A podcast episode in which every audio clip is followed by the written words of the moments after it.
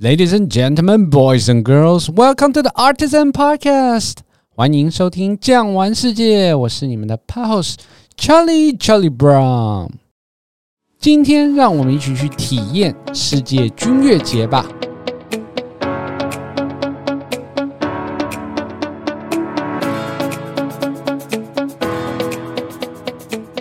今天呢，先帮大家介绍一下我们的来宾，也是大家非常熟悉的 Wayne。Hello，各位听众朋友，大家好，我是韦恩。今天呢，我不是主持人，我来到 Mr. Brown 的 Studio 来当他的来宾，跟大家聊聊军乐节。其实呢，军乐节在世界上算是非常有名的。那韦恩要帮我们介绍一下世界上有哪些军乐节是比较出名的吗？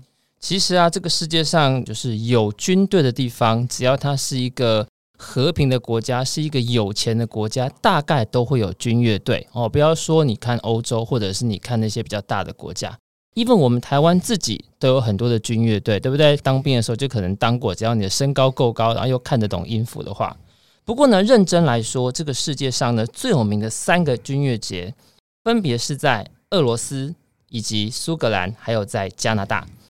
帮我们介绍一下苏格兰的军乐节吗？今天呢，比较重要的会跟大家介绍一下苏格兰的军乐节跟俄罗斯的军乐节。那苏格兰的军乐节它的起源是在哪里呢？可能要先跟 Charles 报告一下，军乐节其实我们都知道它的英文名称叫做 Military Tattoo。Tattoo 呢，我们都会说啊，是可能是刺青。其实它的语言并不是真正是讲刺青，他说的呢是荷兰语，叫做 Den Tap Toe。Then tap to 的意思呢，是指关掉水龙头。这怎么来的呢？这要讲到就是在一六零零年的时候呢，在欧洲发生一场非常重要的战役，叫做三十年战争。顾名思义，打了三十年，谁跟谁打？天主教徒跟新教徒打。重点是呢，在当时新教徒，也就是荷兰籍的这些军官，为了要让他的士兵在晚上的时候可以回到军营，他呢就派鼓手。在晚上大概九点到九点半的时候呢，他就会开始演奏这个所谓的归营的这个音乐。这归营的音乐呢，大概会演奏一个到一个半小时。所有在那个驻地的酒吧，只要开始听到这个音乐呢，就会停止供应啤酒。当你不供应酒，那其实军队的这些军人就会乖乖的回家。所以呢，在这样的情形之下，在这一个小时之内，慢慢的你就看到这些穿着军服的军人呢，鱼贯的从酒吧之中走出来。配上了这些音乐，就变成了当时军乐节的由来。它每年举办的时间还有举办的地点在哪里？对，我们先以苏格兰来说好了。苏格兰的军乐节呢，每一年大概会是在八月的六号到八月三十号，这将近快一个月的时间，会在爱丁堡的城堡前面的这个广场叫做 The Esplanade 这个地方来做举行。那么呢，刚刚主持人有问到，就是说爱丁堡的军乐节，就是苏格兰军乐节是怎么来的？那么在当时呢，一九四七年的时候，二次世界大战刚刚打完，那个时候呢，全欧洲都荒荒废废的。所以说那个时候呢，全欧洲的这一些所谓的这个艺术的协会，为了要找一个比较可以办艺术节的地方，所以他们就东找西找，想说要找巴黎，但巴黎被希特勒打得已经不成人形了，所以就找了一个海外，在这个欧洲大陆以外的地方，英国。苏格兰的爱丁堡来举办，为什么？因为伦敦也打得差不多了，所以就到苏格兰来举办。所以当时呢，就选了爱丁堡这个地方。那为什么要有军乐节呢？其实是因为一九四七年的时候，他们举办了爱丁堡国际艺术节。那么呢，在一九五零年的时候，他们就以爱丁堡军乐节这样的一个仪式来为艺术节来做开幕的动作，是这样来的哦。如果说我们真的想要去欣赏军乐表演的话，那大约的票价或者是费用是多少钱呢？哦，主持人真的问得非常好哈。如果说是以苏格兰这个爱丁堡军乐节的话呢，它的票价听好喽，从三十五块钱英镑一直到三百八十英镑不等。那通常来讲的话，三十五块钱英镑呢，你大家在家里看电视其实差不多啦。哦，那三百八十英镑呢，你可能就有一点点的机会可以跟到一些名人，可能是。什么王子啊，什么什么公主或什么什么公爵坐在同一个地方，这大概就是三百八十英镑。如果合计的话，大概一万多块钱台币这样子。一个人一万多块，其实也是要价不菲哦。那我想要再请问，就是说有什么特色的服装呢？或者是他们有没有什么特殊的曲目会在这个军乐节表演呢？没错，既然呢，爱丁堡国际军乐节。地主队是苏格兰嘛？我们都知道苏格兰是一个非常具有特色风俗的一个地方。那其中让人家最感到有兴趣的，应该就是它的音乐跟服装。苏格兰的音乐呢我们都知道是风笛的音乐，那个叫做 piper。然后呢，他们所穿的服装就是男人穿着格纹的裙子，对不对？那请主持人原谅我，我岔题跟大家聊一下，就是苏格兰人为什么要穿裙子这件事情。因为我们都知道苏格兰其实是一个非常寒冷的地方，它的中年的均温大概只有十一度，夏天在还没有气候变迁的时候，大概呢最高温不过就是二十二、二十三度，差不多就是我们台湾将近快冬天的时候。苏格兰很冷，所以他们唯一能够维持温暖的地方就是他们的羊毛。所以会拿羊毛呢织成非常厚的这个裙子，像我们以前围巾这样子围在自己的这个下半身，并且上面呢会有非常特殊的格纹。在苏格兰是以氏族的方式，有点像我们台湾有泰雅族啊、排湾族啊，哦，或者是格玛兰族。那每一个氏族都有自己的不同颜色的格纹，把这个格纹绣在他的这个苏格兰裙上面，然后就代表今天这个是什么样的人。再来呢，就是他的 Piper。每一次呢，当爱丁堡国际军乐节开始的时候，总是由苏格兰的国家高地军乐队做所谓的首发开场，然后你就会看到穿着非常非常正统的苏格兰服，然后拿着 Piper 这些军乐手演奏着苏格兰高地最雄壮、最威武，当年他们拿出来打仗放出来就会让人家闻风丧胆的音乐，来作为爱丁堡国际军乐节的开场。诶，那讲到这些呢，我也很好奇说，说除了苏格兰之外，到底还有哪些国家会去参加这个苏格兰音乐节呢？没错，因为呢，像这样的一个军乐节，如果只有苏格兰自己表演，就太空虚了。所以通常他们都会邀请世界各国的人。至今为止呢，从一九五零年一直到现在，因为去年停止举办嘛，所以一九五零到二零二一年。大概呢，已经有将近有一百二十几个国家都参加过了。那其中呢，也包含了中国大陆也有派人去，甚至呢，在二零零七年的时候，我们台湾的北一女子中学，我们的小绿绿都曾经他的军乐队呢去到爱丁堡国际军乐节来做开场的表演，并且呢，那个的收看率非常非常高，大家对这个东西呢都非常的赞赏。可是呢，我是觉得千里迢迢的呢跑到这个苏格兰去，那除了欣赏这个所谓的军乐节之外，还有没有其他的地方值得我们造访的呢？主持人说的也没错，我今天飞一趟到苏格兰去，然后看个一百分钟的军乐节回来，好像也是怪怪的，对不对？所以呢，应该要去玩一下。那么呢，我这边就来跟大家介绍一下，你今天到苏格兰，你才能做什么？因为我们都知道英国呢是分成英格兰跟苏格兰，可是当你飞到了苏格兰去的时候呢，其实我很推荐我们的听众朋友。可以直接留在苏格兰去做一个深度的旅游。那第一站呢，当然就是留在爱丁堡这个地方。爱丁堡这个城市呢，它作为苏格兰的首府，已经将近快要有八百多年的历史。那其中呢，最重要的一个景点就是你们所看这个军乐节所在的爱丁堡城堡。无论是以前苏格兰的国王要加冕的时候，要做 Stone of Destiny，我们称为命运之石。也在这个城堡里面，甚至呢，在这里面呢，曾经发生过非常非常多的历史性的战役。那只要关于苏格兰王位继承的东西，全部都在那个里面，不管是宝剑也好，皇冠也好，全部都在爱丁堡城堡里面。当你走出了爱丁堡城堡之后呢，你就会看到一条古色古香的路，我们称为 Royal Mile，英文的里面的 mile 就是英里的意思哦。这条一英里的路呢，它直接通到了。苏格兰最重要的一个城堡，我们称为圣十字皇宫，会称为 Holyrood Palace。那么呢，这条路的意义其实就有点像，如果您是住在台北市的听众朋友，您就会知道，它就是从总统府到市政府这样的概念，它是最重要的一条路。那上面呢，有非常非常多歪歪斜斜的小巷，然后呢，古色古香的房子，以及呢，很多大大小小的教堂。当年啊，J.K. 罗琳，我们知道 J.K. 罗琳是苏格兰人哦，他当年呢，为了要写这个《哈利波特》的时候呢，特别去参考了这条 Royal Mile。然后来写出了《哈利波特》里面的斜角巷。那一直走走到了 Royal Palace，就是 Holyrood Palace 的时候呢，你会发现它一直到现在都仍然是英国女王伊丽莎白二世在夏天避暑的地方。所以当您呢来到这个爱丁堡参加国际军乐节的时候呢，看完了，隔天早上其实呢就可以沿着这条历史的轨迹，慢慢的往前走，一直呢到这个 Holyrood Palace 这个地方。那除了爱丁堡以外，还有没有什么？比如说其他的城市，或者是其他的值得我们造访的景点呢？哦，当然有啊！你今天如果说到苏格兰的话，除了说的爱丁堡这个城市之外，最有名的应该就是它的威士忌酒厂之旅。那很多人都知道，台湾人现在非常有名的就是苏格兰的威士忌。那其实呢，苏格兰威士忌会享誉全球，有两个很大的原因。第一个原因是它的全值，苏格兰呢拥有全世界呢最干净的水资源之一。如果说冰岛认第一的话，它应该是认第二哦。它的水质非常非常的干净，所以如果本身有在喝威士忌酒的人，就会知道，譬如说像斯贝这个牌子，Spey，那其实它本身就是苏格兰的一条河。或者是呢，我们有听过的格兰利威、格兰利菲那样的一个酒，Glen 这个字呢，其实也是苏格兰的古名里面的山谷的意思。所以说呢，如果您对酒有兴趣的话，其实可以来一趟威士忌之旅。那么呢，苏格兰的威士忌除了它的泉质好之外，它的风味也很特别。我们就知道威士忌它本身呢是由大麦。然后呢，去烘烤过后，再经过蒸馏，然后形成的酒。但是在烘烤的过程中，有些人是用瓦斯炉，有些人是用炭。但是苏格兰非常特别，它用的是泥炭。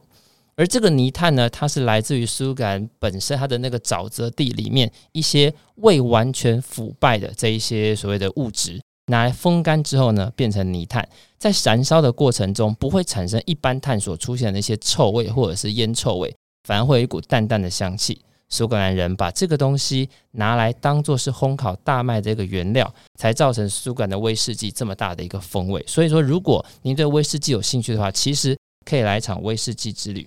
另外的话呢，如果您本身是一个对于光怪陆离的东西非常有兴趣的话，你可以试着到尼斯湖这个地方。我们都知道尼斯湖长久以来有着水怪的传说，对不对？那为什么尼斯湖有水怪的传说？其实有两个原因啊。第一个原因是因为呢。尼斯湖本身呢是一个非常非常狭长的一个地形，这个地形上面呢，它的水啊不断的带来很多很多的泥炭。虽然说尼斯湖的水质非常的干净，但是它的能见度非常非常的低。再加上呢，它当时呢是因为冰河时期的冰碛湖所产生，所以它下面很多的裂缝，所以说，就有很多人绘声绘影，觉得那里应该是会有水怪，而且派很多探测船下去，其实都没有办法探测到，因为水质太过于浑浊，所以。如果你喜欢神秘的东西的话，诶，那尼斯湖是一个你非常好去的地方。再来，如果你对风景有兴趣，那就更不用说了。苏格兰的风景举世闻名，尤其是像苏格兰的高地，或者呢，像是苏格兰的斯开岛，或者是欧克尼群岛这些地方呢，它的风景都非常的漂亮。那么呢，你在走威士忌之路的时候，如果之前有看过一部广告，就是我们的张学友先生所拍的《马蒂斯》，好久不见那个广告，他呢所用的城堡。也就是艾琳多纳城堡，它是进入天空岛呢最漂亮的一座城堡之一。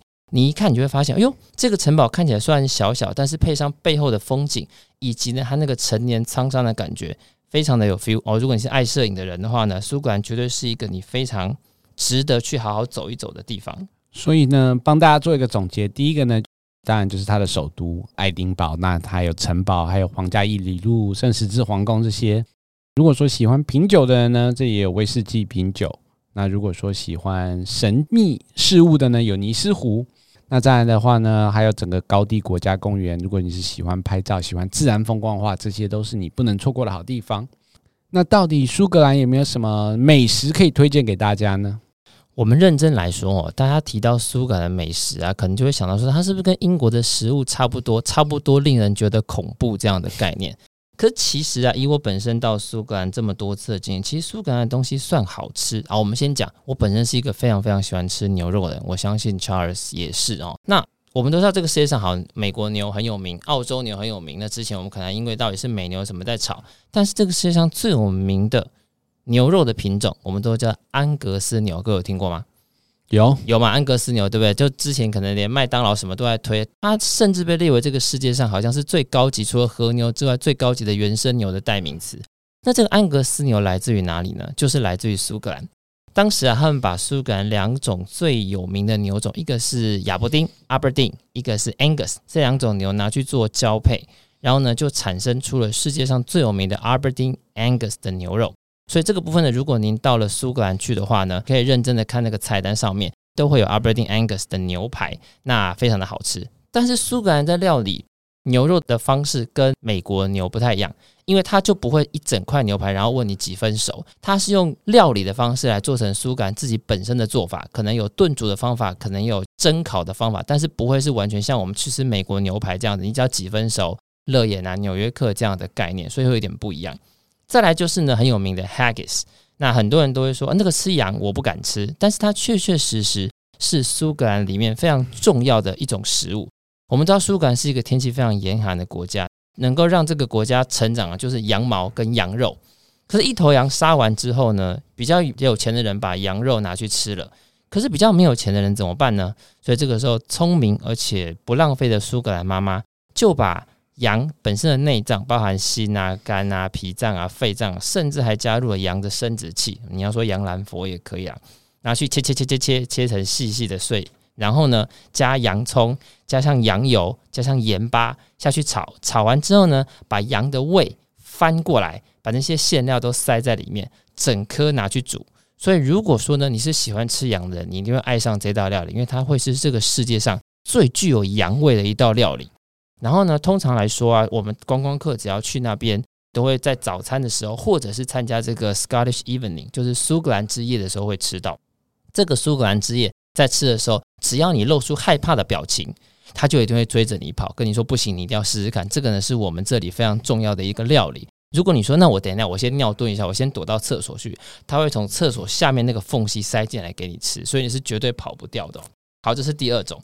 那么第三种食物呢，也非常非常有趣，是什么呢？就是 Oink 烤猪肉。这个呢是在爱丁堡市区，如果 Charles 下次有去的话，你就可以去看看那一间烤猪肉呢，它完完全全是用燕麦做成的面包。另外呢，再加上黑猪肉做成的这个有点像是猪肉汉堡料理，这是这样非常有名的 street food，大概就是这三种。那真的是听了以后都要流口水，下次一定要好好笔记下来，一定要去品尝一下。讲到说苏格兰的话，其实我觉得听众朋友一定还会有一个疑惑，就是说它会不会像英国一样这么常下雨呢？哎，Charles，你问得很好。其实苏格兰来讲，它的下雨的几率比起伦敦来讲算是少很多，不过它的风很大。我刚跟大家报告过，苏格兰整个中年的温度呢，大概在以前还没有温室效应的时候，大概是十一度左右。那么呢，其实它的十一度不是因为它的温度真的很低，有的时候它可能有十六度，但那个风吹过来呢，大概是十一度。苏格兰每一年天气最好的时候呢，大概呢是在每一年的五月份，五月中开始，一直到九月中，这四个月是它天气最好的时候。那么当然啦、啊，如果你去旅游来说的话，也是它的日照时间最长的时候。给大家举个例子，就是如果你今天到苏格兰去旅游，或者是看君悦节的时候，你大概要选什么时候去哦？当然，君悦节是每年的八月份。在今年二零二二年的时候呢，我们以今年一月一号来说，它的早上天亮的时间是早上的八点五十，那么呢，太阳下山的时间是下午的三点五十。也就是说呢，它一天在一月份的时候，它的日照时间只有六个小时五十九分，算它七个小时好了。但是哦，如果你今年的七月一号飞到苏格兰去，它什么时候太阳上升，你知道吗？就是早上的四点半就天亮了。什么时候太阳下山？晚上十点。所以日照时间一共有十七个小时又四十分钟。所以冬天跟夏天日照时间差这么多，那在下雨的情形又比起伦敦来讲没有那么严重的情况之下，大家真的要夏天趁着有阳光、趁着天气好，甚至有君悦节的时候去苏格兰走一走啊！这也就是为什么如果说我们之前在看这个旅行社团费的售价会有如此大的差异，我相信这个天气的影响绝对是列入考量之一啊。不过呢，我们刚刚就讲到说，除了苏格兰爱丁堡。之外，还有另外一个呢，就是这个莫斯科的君悦节，可以请委员帮我们介绍一下吗？好啊，现在呢，大家提到莫斯科这件事情，提到应该这只有普丁跟乌克兰战争而已，对不对？但是其实我们都忽略掉俄罗斯本身呢，在艺术的贡献上面，对这个世界也是不小的。那我们现在聊一下俄罗斯军乐节的起源哦。俄罗斯的军乐节其实它的全名叫做 Spasskaya Tower Military Tattoo。Spasskaya 的意思呢，就是救世主之塔。什么叫救世主之塔？就是它在红场克里姆林宫的旁边有一个高高的塔，那个塔呢，他们叫救世主塔。那因为每一年的这个俄罗斯军乐节的开场呢，都是从红场开始的，所以他们就给它一个名字叫做 Spasskaya Tower 哦。那么它的举办日期呢，是在每一年的大概八月二十六号到九月四号。它倒不是为了要庆祝什么节日的开始，当时是为了要为这个夏天来做一个送别。我们都知道，俄罗斯呢，比起其他国家来讲，俄罗斯的夏天更短，冬天更长。所以说，他们为了要去纪念，就是好了，我们的夏天结束了。所以大概俄罗斯每年的八月二十号到九月四号的时候，其实俄罗斯的夏天就已经结束了。所以为了要欢送夏天，他们就开始做了这样的一个军乐节。不过你也知道，俄罗斯一直以来都是东协里面很重要的一个大国嘛，所以他的好朋友呢，其实跟我们一般认知的都不太一样，都是白俄罗斯啊，然后现在他在打的乌克兰啊这一些。所以呢，当时会去参加的呢，几乎也都是这样周边的国家。诶，不过呢，讲到除了俄罗斯还有白俄罗斯之外，那还有哪些国家会来参加莫斯科的军乐节呢？其实啊，俄罗斯呢，虽然说一直跟西方的国家有一点点的改友，可是呢，在艺术上面，我们知道是无国界的哦。所以认真来讲呢，这个从二零零六年起开始的俄罗斯军乐节，他们邀请过的国家有包含了奥地利啊、德国啊、希腊啊、意大利啊，还有哥萨亚、哈萨克斯坦啊、中国啊、波兰啊、新加坡，甚至法国的军乐队，其实都偶尔。会去到，在今年之前啦，哦，都会去到俄罗斯的这个军乐节去做表演。诶，那我这边想要问你一个问题：那美国的军乐队有没有去参加过这个莫斯科的军乐节呢？好，我们这样讲哦，美国跟俄罗斯其实真的还是有一些些改油的时候，而且还蛮严重的哦。所以说呢，就我所知，目前为止，官方的美国的军乐队是没有去过，民间的可能有，但是官方的还真的没有。好，去过最多的应该就是中国。那我们大概了解了，诶，不过呢，如果说我们想要真的去欣赏莫斯科的军乐节的话，它大约的费用是多少钱？不知道听众朋友还记不记得我刚刚跟大家说过，这个爱丁堡的军乐节呢，它的这个费用是从三十五英镑到三百八十英镑这样的费用。可是呢，如果你到俄罗斯去呢，相对来讲就亲民很多咯，因为它的费用呢是从三十块的美金到一百块的美金。一百块美金差不多也才三千三千块，对不对哦？所以它真的是便宜很多哦。刚刚介绍苏格兰军乐节，还有这个莫斯科的军乐节，那两边的军乐节的差异性在哪呢？我们应该这样子说，就我觉得这两个军乐节呢，虽然说它起源的目的不一样，不过它的目的其实都是希望靠着音乐，然后来让这个世界可以和平哦。虽然我不知道普老大是怎么想的，但是因为不同，所以说它的做法有点不一样。譬如说，像是苏格兰的军乐节。它非常著名的就是它的这个风笛表演，又有人称为爱丁堡军乐节叫做军操表演，也就是它有点像是所有当过兵的人应该如果进行过分列式的话，哦，你就会知道这个分列式对于军人是很重要。那么呢，对于爱丁堡军乐节来说，他们也把这个分列式，也就是军人在走这个图形啊，或者是走这个步伐，成为一个非常重要的一个表演的默契。甚至呢，你看这个北一女在表演的时候，不单是音乐演奏的好。走的这个队形也非常的漂亮，但来到俄罗斯，你就会发现不一样，就是呢，他的这个对于军操，对于走的这个队形没有这么的认真，但是他对于每个国家自己原创性就很重要。譬如说啊，我们都知道，在俄罗斯的旁边有一些国家，哈萨克斯坦、吉尔吉斯这些国家，他们很有名，就是因为他们本身都是游牧民族。所以你常常会看到他们来出场的时候，因为他的军容不是那么的壮盛，人员不是这么多，但是他们会在那里表演什么？表演马术。